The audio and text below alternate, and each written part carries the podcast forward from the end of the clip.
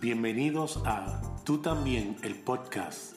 Dos amigos hablando del amor incondicional de Dios que incluye a todo el mundo. Saludos Javier.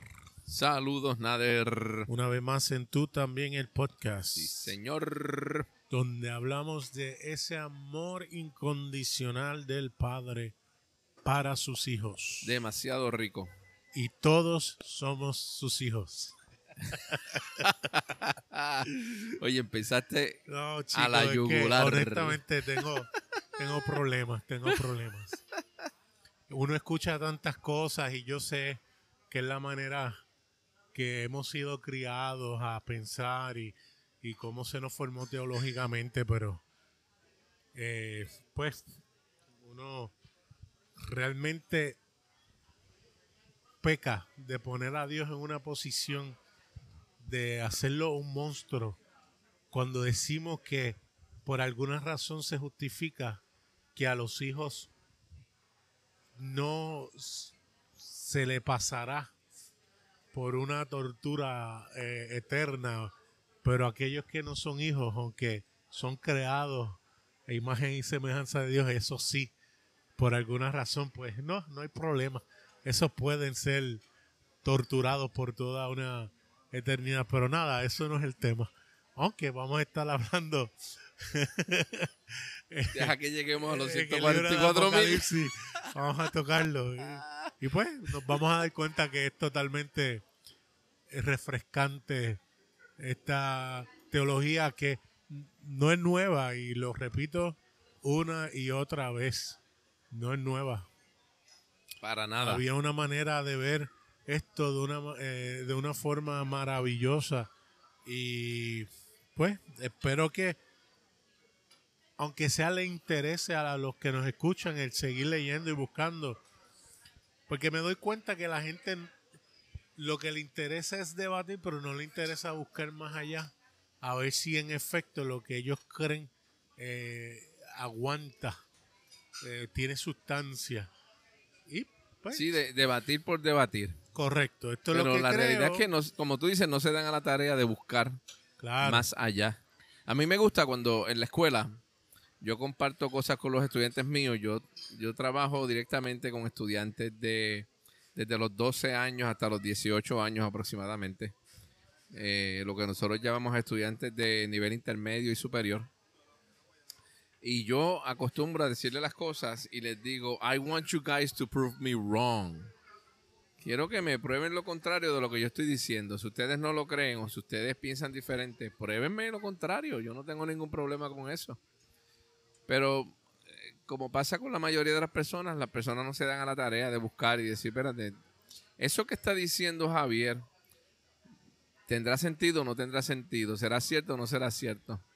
Y lo dejamos ahí y debatimos repitiendo las mismas cosas que hemos escuchado por años, que a lo mejor es como hay un verso, hay, hay una frase que aquí la gente repetía como si realmente estuviese en la Biblia, que dice, no, porque no se cae una hoja de un árbol sin que el Padre o sin que Dios lo permita. esa es la cita de hoy. Sí, tú sabes, y entonces se repetía, ¿no? Porque la Biblia dice, la Biblia no dice eso en ningún sitio, pero la gente lo decía con esa seguridad, como que sí, eso está en la Biblia. Claro, No, no está. dando alusión a que Dios controla las cosas. Exactamente. Me puse a hacer un, para que vean lo que es buscar, me puse a hacer una búsqueda de los versos que sustentan que Dios controla las cosas. Adivina cuántos encontré. Cero. Cero. Todos los versos, hay, hay, hay eh, links que dicen 30 versos que hablan del control, que Dios tiene el control. Ninguno, ninguno dice que Dios controla las cosas. Es que eh, el control, como hemos dicho, el control es contrario, es opuesto al amor, que es la esencia de Dios. Y entonces estos de los hijos de Dios, la gente dice, bueno, pues no todos son hijos porque tal verso dice esto, tal verso dice Juan aquello. 1.12, Romanos, eh, ¿cuál es el que usa? Romanos 10, 16, eh, 10, 10, 8 y 9. Sí, o eso 9 y es 10, realidad, 10, 9 y ajá. 10, que si confesares con tu boca. Pero no está hablando de eso, lo que pasa es que la gente piensa, mira, mira qué fácil es esto. Esto no tenemos que irnos muy profundo. Esto es bien sencillo. Vamos a preguntarle a los, a los oyentes, ¿cuántos de ellos tuvieron que levantar la mano, tuvieron que aceptar a sus padres como sus padres para que ellos se convirtieran en hijos de sus padres. Como yo nací, pues ahora que nací, ok, déjame ahora aceptar a mi mamá para yo ser llamado hijo de mi mamá. O déjame aceptar a mi papá para ser llamado hijo de mi papá biológico. No, uno nació de su mamá por la relación que tuvo con su papá. Y automáticamente eres hijo, lo creas o no lo creas. Pues la Biblia dice, sí dice, que todos, todos nacimos de Dios. Y esto lo hemos hablado en otras ocasiones. La gente es muy fácil para afirmar con nosotros si tú le preguntas, si una perra da luz, ¿qué tiene, perrito? Si un si una gata da luz, pues ¿qué da? Pues gatito. Si una yegua da luz, ¿qué pues, da? Eh, potritos o caballos. Si Dios da luz, ¿qué da? Eh, mm, ah, eh, no sé. Sí, porque es difícil de digerir claro. cuando no nos creemos ser copartícipe de esa esencia. Claro, claro. Es que eso, eso suena demasiado bueno para ser cierto. Y cuando vemos las experiencias de personas que actúan contrario a su identidad porque desconocen totalmente quiénes son, entonces llegamos a la conclusión, no, ese no es. Ese es un borracho, un homosexual, un adúltero, un fornicario, un mentiroso. Ese no entra. No entra en dónde. Y me es curioso porque cada vez que yo, por ejemplo, discuto en chats o hablo con otras personas, rápido me tiran los versos que aparentan ser contrarios a la realidad que yo estoy tratando de transmitir. Y mi respuesta es, ¿sabes qué? Si hay dos que contradicen, yo voy a siempre creerle a aquel que va en acorde con el carácter de amor de Dios. ¿Sabes? No trates de hacer que yo te explique el que supuestamente lo contradice. Explícame tú el que avala lo que yo estoy diciendo. Porque si, si, si lo que tú me dices es válido, que yo tengo que eh, explicarte el que lo refuta, explícame tú el que lo avala. ¿Ves? Pero eso no lo hace. Hablando de eso, viene a mi memoria el pasaje que está en Hebreos capítulo 4, que esto es uno de muchos ejemplos que podríamos dar en Hebreos 4 cuando dice, está citando el pasaje del Antiguo Testamento donde dice, no, porque como juré en mi ira, no, entrarían, no entrarán en mi reposo, refiriéndose al pueblo de Israel. Pero cuando tú estudias eso, buscas y estudias y verificas las palabras, te das cuenta que eso no es lo que dice ahí. El autor de Hebreos está citando el pasaje del Antiguo Testamento, donde en hebreo, en, en, en hebreo y en griego también, lo que está diciendo es, por lo tanto, juré en mi ira, en mi pasión, en mi deseo por la nación de Israel, oh, si entraran en mi reposo. Eso es lo que Dios estaba clamando y diciendo. Un anhelo del corazón de que si tan, si tan solo supieran lo hermoso que va a ser cuando ustedes entren en mi reposo total. Si tan si, si ustedes pudieran entender que yo quiero que ustedes entren. El adverbio no, no está presente, pero la gente lo cita, no, porque está la Biblia. En serio, vamos a ver. Cuando tú vas a los, a los idiomas, al griego, vas al hebreo, vas, te vas a dar cuenta que el no no existe. Es el clamor de Dios como papá diciendo, yo anhelo y deseo que tú entres a mi reposo. Que lo mismo pasa con Efesios 3 cuando dice que éramos hijos de la ira de Dios. Y en ningún momento, si buscas el texto, dice la palabra Dios en el texto. Exactamente. Por lo tanto, no puede ser que somos hijos de la ira de Dios, sino que dice que somos hijos de ira y la palabra ira significa pasiones, que es neutral, que no necesariamente es bueno o malo. Y por lo tanto, es cierto, en un momento dado, todos hemos sido hijos de pasiones fuertes que son producto de cosas que ocurren por medio de esas pasiones. Brutal. Demasiado rico. Y aún así, nos pueden escuchar y se va así por encima de la cabeza. No, hay manera, pero nosotros estamos tranquilos otra vez. Lo hemos dicho mil veces por este, este, por el podcast. Nuestro deseo no es convencer a nadie. Escúchenos y busquen y lleguen a sus propias conclusiones. Nosotros estamos convencidos, por eso es que este podcast se llama Tú también. Claro. Porque todos estamos, todos estamos incluidos y todos somos hijos. ¿Lo creas o no lo creas? Así que vamos para adelante, vamos para Apocalipsis. Y eso nos lleva a Apocalipsis, capítulo A la revelación. cinco. Ay, Eh, gloria a Dios. Esta jornada por el libro de Apocalipsis es eh, para mí bien emocionante porque cuando yo tenía la manera escatológica de verlo, pues estaba la expectativa de, de tragedia y miseria, ¿no?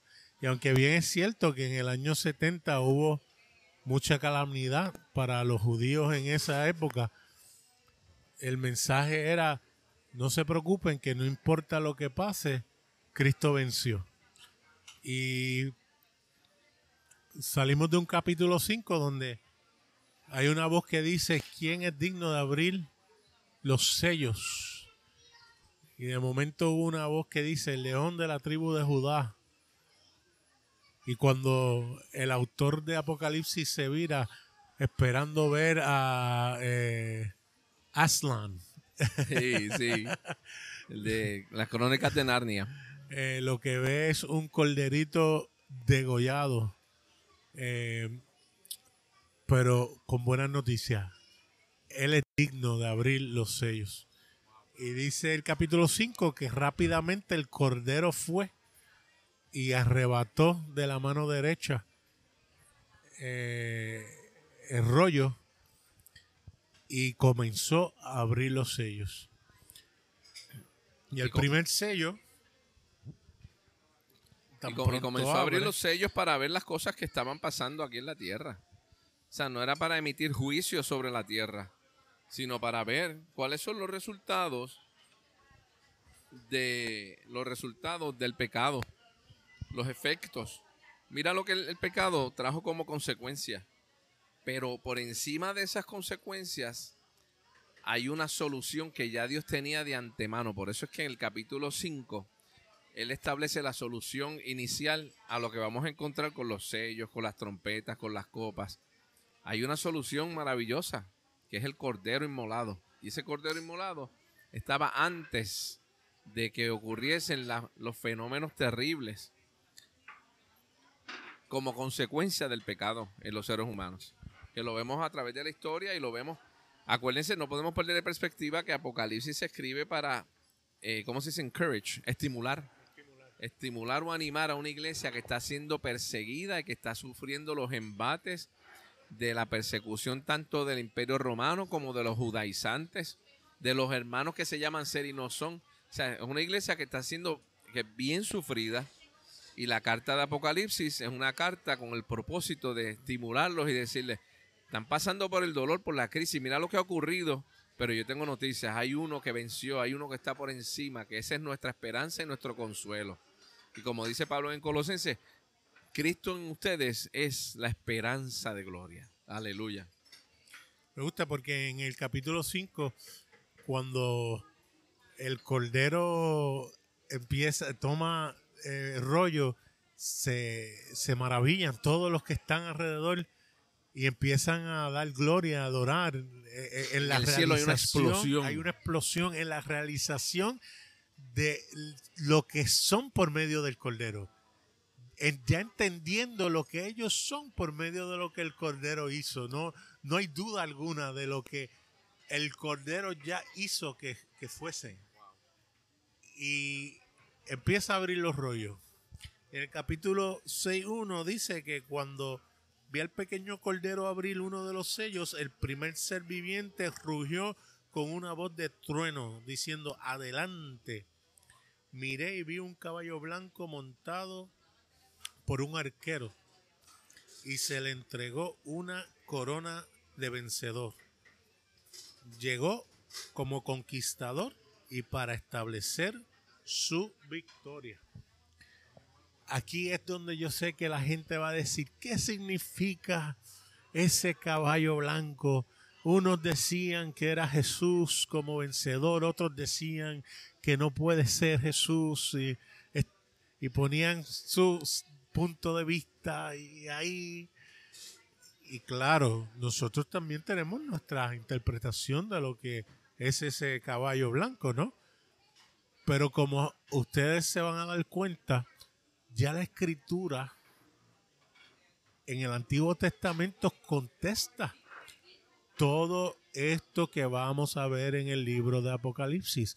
No podía ser algo que los ángeles o dirigentes o pastores de esas siete iglesias no podían entender.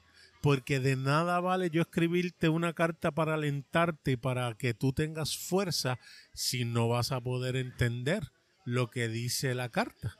Y la carta tenía que ser en símbolos porque los romanos que iban a repartir las cartas no podían entender lo que estaba diciendo porque estaba literalmente hablando en contra del mismo imperio.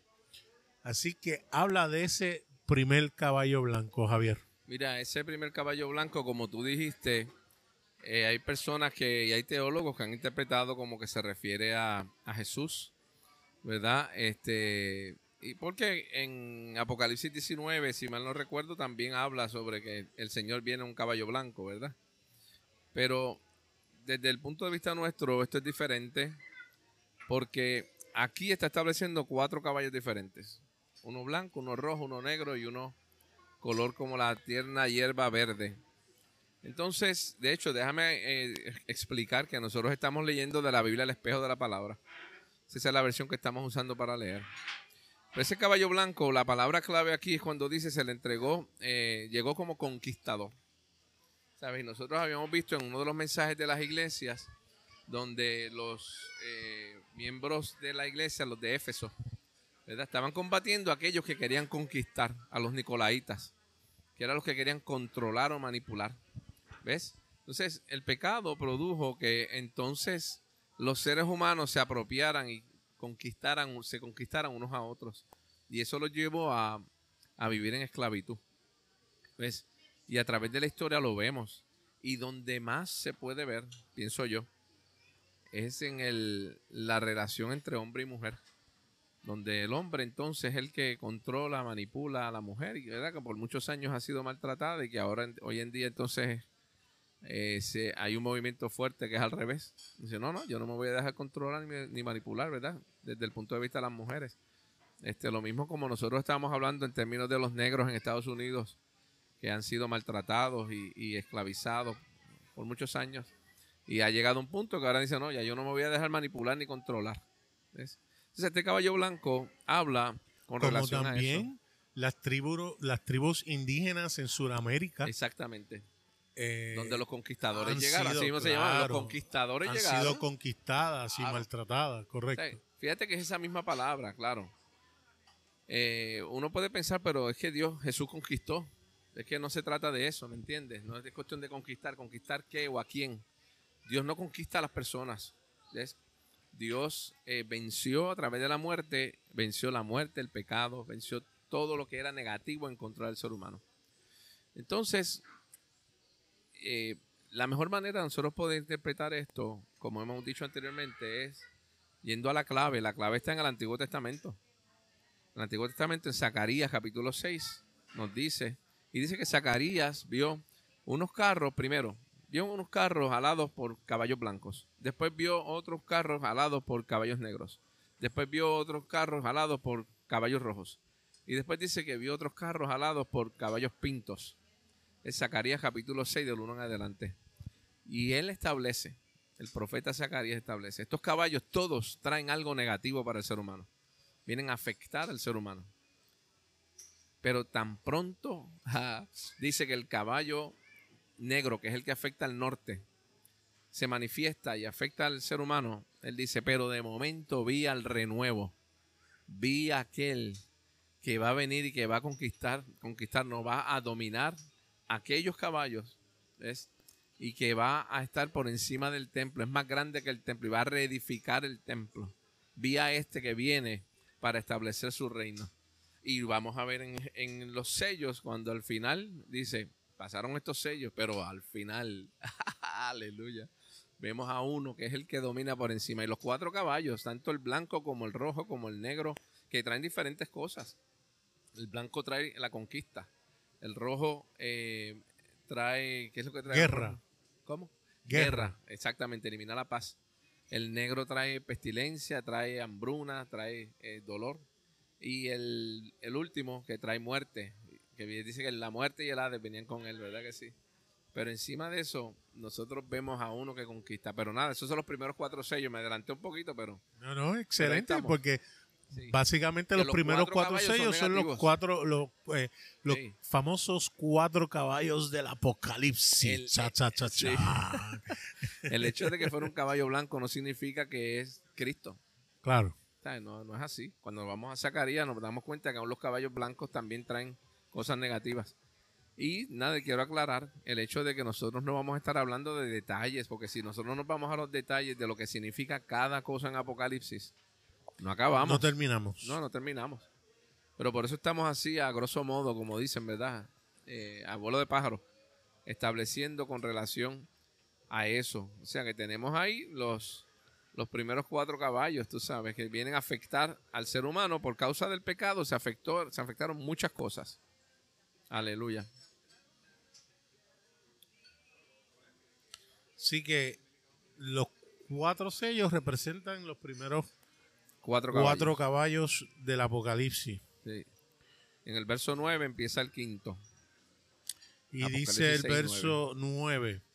Y cuando abrió el quinto sello, vi debajo del altar las almas de los muertos en sacrificio por la palabra de Dios y su testimonio. Sus voces eran fuertes y urgentes.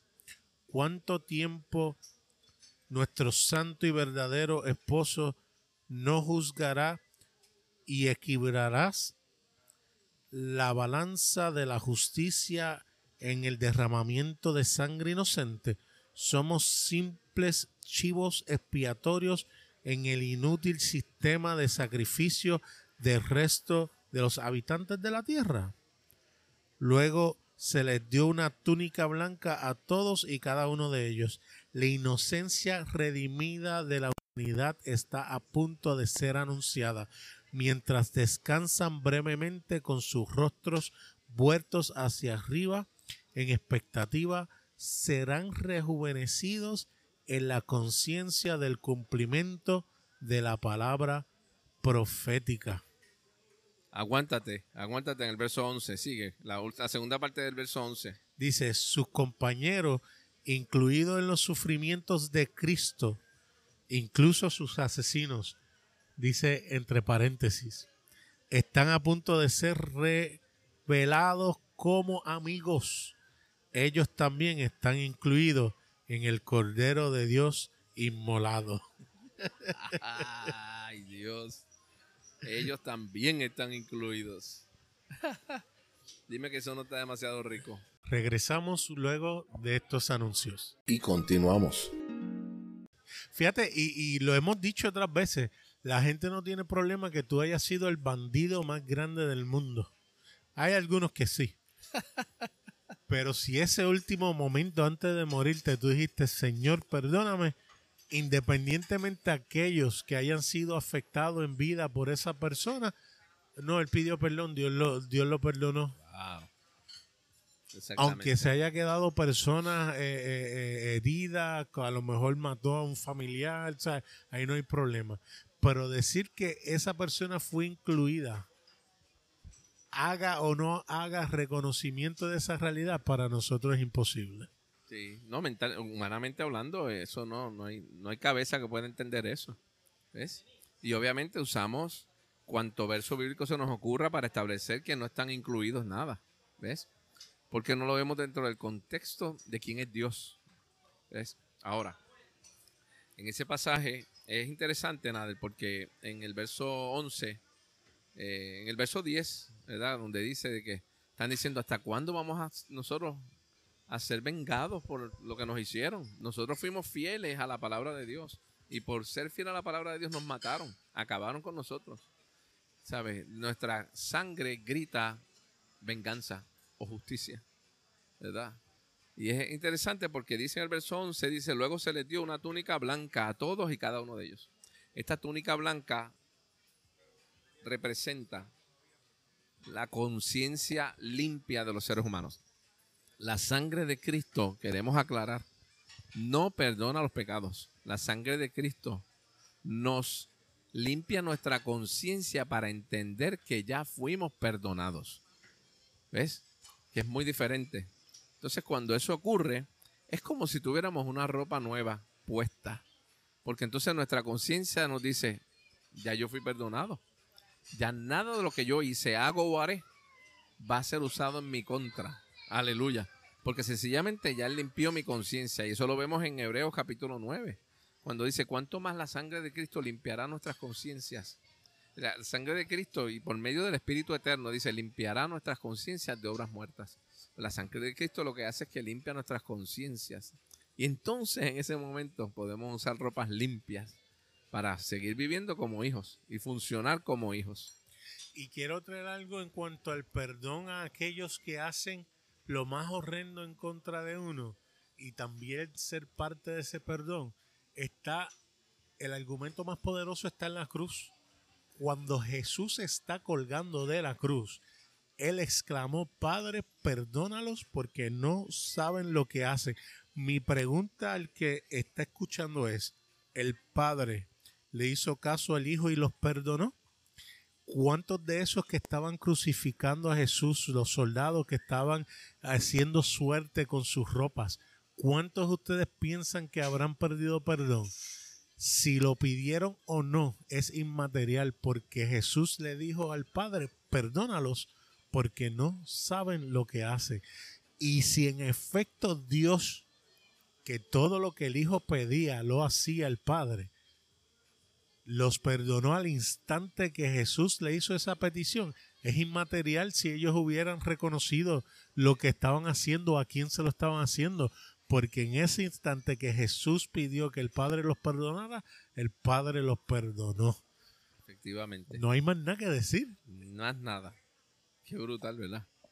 Eso está demasiado, demasiado rico. Gloria a Dios. Entonces seguimos en el, verso sexto sello. 12. 12. Dice, cuando abrió el sexto sello hubo un gran terremoto. El sol estaba de luto, llevaba una tela de saco negro y toda la luna se volvió como la sangre y las estrellas del cielo cayeron sobre la tierra como los higos de un árbol de invierno que un fuerte viento esparce en el suelo para madurar. El cielo se dividió en dos partes y se enrolló como un pergamino. Y todos los reinos de la tierra estaban repentinamente en igualdad de condiciones.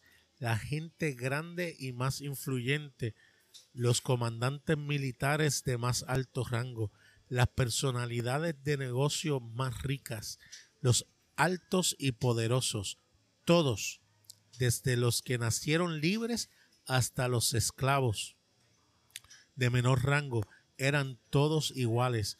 Todos corrieron a esconderse en las guardias y en las guaridas y cuevas, suplicando a las montañas y a las colinas que los cubrieran y los protegieran. Ocúltanos de la cara del que está sentado en el trono y del alcance del Cordero. Ya ha llegado el gran día de su pasión y ¿quién habría imaginado que sería posible que alguien se posicionara en un lugar de inocencia? Este sexto sello, Nader, es importante eh, hablar porque este sexto sello, ¿a qué se nos parece cuando leemos y dice que hubo un gran terremoto, el sol estaba de luto, eh, eh, llevaba una tela de saco negro, toda la luna se volvió como sangre. Eso no se parece a lo que ocurrió el día que Jesús murió. Cuando dice que toda la tierra se puso oscura, se puso oscura, hubo un terremoto, las piedras se abrieron, los muertos resucitaron. Tú sabes, claro, acuérdense que Apocalipsis es un libro de símbolos. Esto no es que estaba pasando realmente, es una metáfora. ¿verdad? Eh, y está eh, presentando como si fuera. Y esto es importante porque en el sexto sello se abre para manifestar la manera en que el Cordero vence. En el sexto sello se habla sobre la muerte de Jesús en la cruz. A eso es que se refiere. Los primeros cinco sellos hablan de las cosas que ha pasado el ser humano y lo que sufre. Y el sexto presenta la alternativa. La muerte de Jesús es la que trae. Por eso es que dice en el verso 14, el cielo se dividió en dos partes y se enrolló como un pergamino. Ahí se levanta el telón. Dice, aquí se acabó el evento. Tetelestai, consumado es. Enrolla que nos vamos. Tú sabes, aquí se completó la, la, misión de Jesús en términos de acabar con aquello que estaba afectando al ser humano. Y por eso es que entonces dice que en el verso 16 las personas que lo veían decían, ocúltanos de la cara del que está sentado en el trono y del alcance del cordero, porque era tan glorioso. Yo no, yo estoy que no, ni puedo verlo, no puedo mirarlo. ¿Ves? Claro, en ese momento la muerte presentaba a un Jesús desfigurado, que nadie quería verlo solamente el Padre. Dice, no, no, no, yo no he volteado mi cara, yo estoy ahí. Para nada yo he virado mi cara. Pero los que lo vieron en la cruz dijeron, wow, esto está demasiado terrible que no puedo ni ver la desfiguración de este hombre. Pero entonces, mira cómo le llama a ese momento de la cruz en el verso 17. Ha llegado el gran día de su pasión. Las Biblias en español usualmente traducen, ha llegado el día de la ira. Es lo mismo de la ira, de la pasión. ¿Quién hubiera imaginado que sería posible que alguien se posicionara en un lugar de inocencia? A nadie se le hubiera ocurrido, solamente a Dios. En ese momento es que dice, aquí estoy. Llegué, me metí en la oscuridad más profunda del ser humano para liberarlo de todos los efectos del pecado. Y es en la cruz donde no hay ricos ni pobres, ni presidentes ni siervos. No hay posiciones sociales. Ni colores, ni hombre ni mujer. Todos somos iguales ante la cruz. Y eso es maravilloso. Estamos todos ahí, como dice Pablo en 2 de Corintios 5:14, donde dice que si uno murió, todos, todos, murieron. Todos estábamos ahí. Ese era el día de la pasión de Dios. Ese es el día que Dios estaba esperando con ansias por derrotar aquello que nos estaba haciendo daño, por acabar con aquello que estaba destruyendo nuestras vidas y lo que no nos dejaba hacer lo que Él había diseñado desde la eternidad. Y en ese momento entonces empieza el capítulo 7. Dice, en este escenario vi cuatro ángeles colocados en las cuatro esquinas de la tierra y contuvieron los cuatro vientos para que el viento no soplara sobre la tierra, el mar o incluso en un árbol. ¿Verdad? Y vi a otro ángel que ascendía desde el este con el sol naciente. Cada amanecer es una imagen de la resurrección saliendo de la religión, de la región, perdón, de la noche del mundo subterráneo. Esto está entre paréntesis. Dice que tenía el anillo con el sello del Dios viviente y gritó con voz fuerte a los cuatro ángeles a los que les había encomendado la tarea de interrumpir la armonía de la tierra y el mar, ordenándoles que no interrumpan la armonía de la tierra, el mar o los árboles hasta que los siervos de Dios estén sellados entre los ojos. Ay Dios. Y escuché el número de los grabados en relieve con la impresión del anillo del sello de Dios.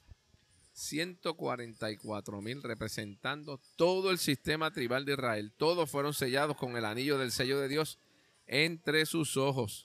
Y ahí menciona, de la tribu de Judá fueron 12 mil, de la de Rubén 12 mil, de la de Gad 12 mil, de la de Aser 12 mil, Neftalí 12 mil, Manasés 12 mil, Simeón 12 mil, Leví 12 mil, Isaacar 12 mil, Zabulón 12 mil, José 12 mil y Benjamín 12 mil. Quiero parar un momento. Porque aquí ya empieza a ser literal y deja de ser simbólico. Según las interpretaciones. ¿Sí? sí, sí, Porque ahora no, es que está siendo bien específico y está mencionando a cada una de las tribus, o sea que son 12 mil de cada tribu, no pare más. Estos son los fieles que sin aceptar a Jesús aparentemente o en un momento dado aceptaron al Señor y son los que vemos aquí que tuvieron acceso. Hay otros ¿verdad? Otras eh, facciones del cristianismo, si la podemos llamar, dicen, no, esos son 12 mil, 144 mil eh, especiales, personas especiales que son los únicos que van a ir al cielo o X o Y. Pero, de nuevo, si vamos a ser consistentes con el libro de Apocalipsis, no podemos establecer que es simbólico en un momento y en otro momento es literal. Claro, y los números en Apocalipsis no son literales otra vez, igual que todo lo demás, todo es simbólico. Y hay que hacer la aclaración para los que estudian un poquito la escritura, este, nos damos cuenta que no está refiriéndose al Israel natural por varias razones, entre ellas. Siempre que se menciona al Israel natural y las doce tribus de Israel, el orden es bien específico y los judíos no están jugando con el orden de las palabras como nosotros jugaríamos. Los judíos siempre establecen, no, el que es primero es primero y siempre va a ser el primero. Y el que es último es último y siempre va a ser el último. Y te digo esto porque el hijo mayor o el hijo mayor de los de todos estos hermanos era Rubén. Por lo tanto, cada vez que se menciona las tribus relacionándolos con la con el Israel natural, siempre se menciona a Rubén primero. En esta lista, Rubén no es el primero, es el segundo. ¿Ok? Segundo, en esta mención de las tribus, se mencionan dos que no son tribus. El que estudia se da cuenta que no. Hay dos tribus naturales de Israel que se dejan fuera. La tribu de Efraín y la tribu de eh, Dan. Esas dos tribus no se mencionan aquí. Y se sustituyen por la tribu de, José y otra de las tribus porque sencillamente eh, José no tenía tribu. José no, no era líder de una tribu porque él no recibió herencia, se la dejó a sus dos hijos, que eran Efraín y Manasés. Es Manasés y, Efraín. Eh, y, definitivamente, y Leví tampoco era una tribu. ¿Ok? Porque si no, la tribu de Leví, no. Ellos eran los sacerdotes, los trataban aparte. ¿Ves? Quiere decir que Manasés y Efraín vinieron a sustituir a Leví y a José y se mencionan aquí. Y eso es importante, él sí que no está hablando literalmente de Israel, de los judíos, realmente. Eh, está mencionando lo que representan estos 12.000 de cada una de las tribus. Y vamos a ver lo que representan cada uno de esos. Y otra vez, los números son simbólicos. ¿Sabes? Son 12. De hecho, podríamos jugar con los números como hacen los teólogos. Sí, sí. Podemos multiplicar y dividir y sumar y, jugar con esos números. Con eso hasta hacer fecha. Sí. Fácilmente. Pero de eso no es que se trata. En palabras cortas, yo, y otra vez, aquí no nos da tiempo de nosotros poder explicar esto. Si alguien tiene duda, que nos escriba y nosotros le contestamos. Pero en palabras cortas, los 144 mil representan a toda la humanidad. A todo el mundo. 12 eh, eh, del Antiguo y del Nuevo Testamento, toda la humanidad está representada ahí. Están metidos ahí. Y obviamente estos 144 mil representan los que han comprendido, han comprendido su identidad verdadera. Aunque todos están metidos, pero no todos han podido saber cuál es su identidad verdadera. Gloria a Dios. Y vemos en el verso 9 del capítulo 7, donde dice entonces, en este momento vi una multitud masiva de personas, y esto es importante, imposible de contar, erguidas e inocentes, todos vestidos de blanco con ramas de palmeras en las manos. Acuérdate que la vestidura de blanco habla de las conciencias limpias. Han escapado a todo lo que posiblemente podría definirlos como un mundo gentil no judío. De hecho, todas las esferas de la sociedad estaban allí. Todas, incluyendo todo el espectro de agrupaciones de personas todas las identidades tribales con sus preferencias de dialectos específicas de cada idioma. Todas estaban presentes frente al trono y al cordero como las personas del planeta. Luego escuché a las masas gritar como si como una voz, con una voz de trueno dijeran, nuestra salvación está segura en nuestro Dios que está sentado en el trono y respaldado en la acción del cordero y la multitud de ángeles que envolvían el trono junto con los ancianos y los cuatro seres vivos cayeron sobre sus rostros ante el trono y adoraron a Dios. Ay Dios. al ver lo que el Cordero hizo, que incluyó a toda la humanidad. Porque eso fue lo que dijo Juan. Juan cuando vio a Jesús por primera vez dice, "Mm, aquí está el Cordero de Dios que quita el pecado del mundo. Y aparentemente ese mundo no significa mundo, porque los que dicen que es limitado, pues establecen que significa otra cosa y pues ahí es donde empiezan los problemas.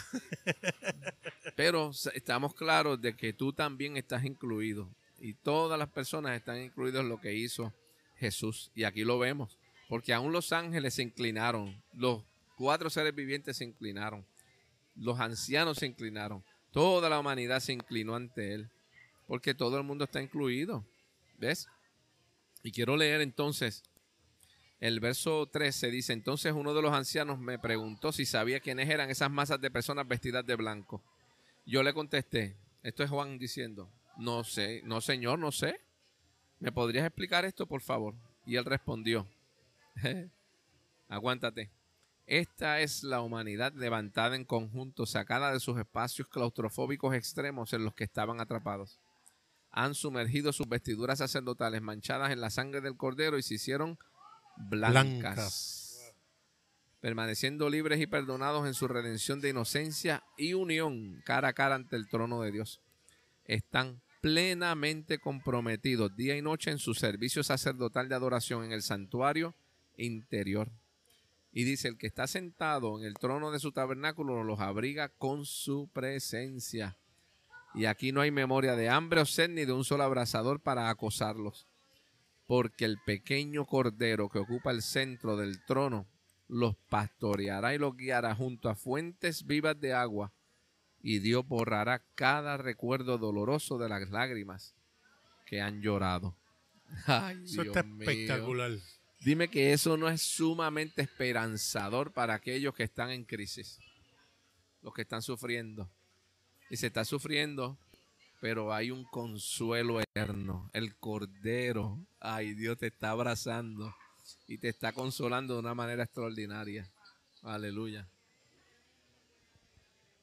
Y vamos a ver este mismo patrón en las trompetas y vamos a ver este mismo patrón en, en las copas. Queremos demostrar que Juan repite la misma victoria de Cristo, los mismos sucesos de su crucifixión y su resurrección en cada uno de los eventos que han de seguir. Para enfatizar tuve una persona que me hizo una crítica que nosotros repetimos o somos redundantes o hablamos de lo mismo y la respuesta es sí.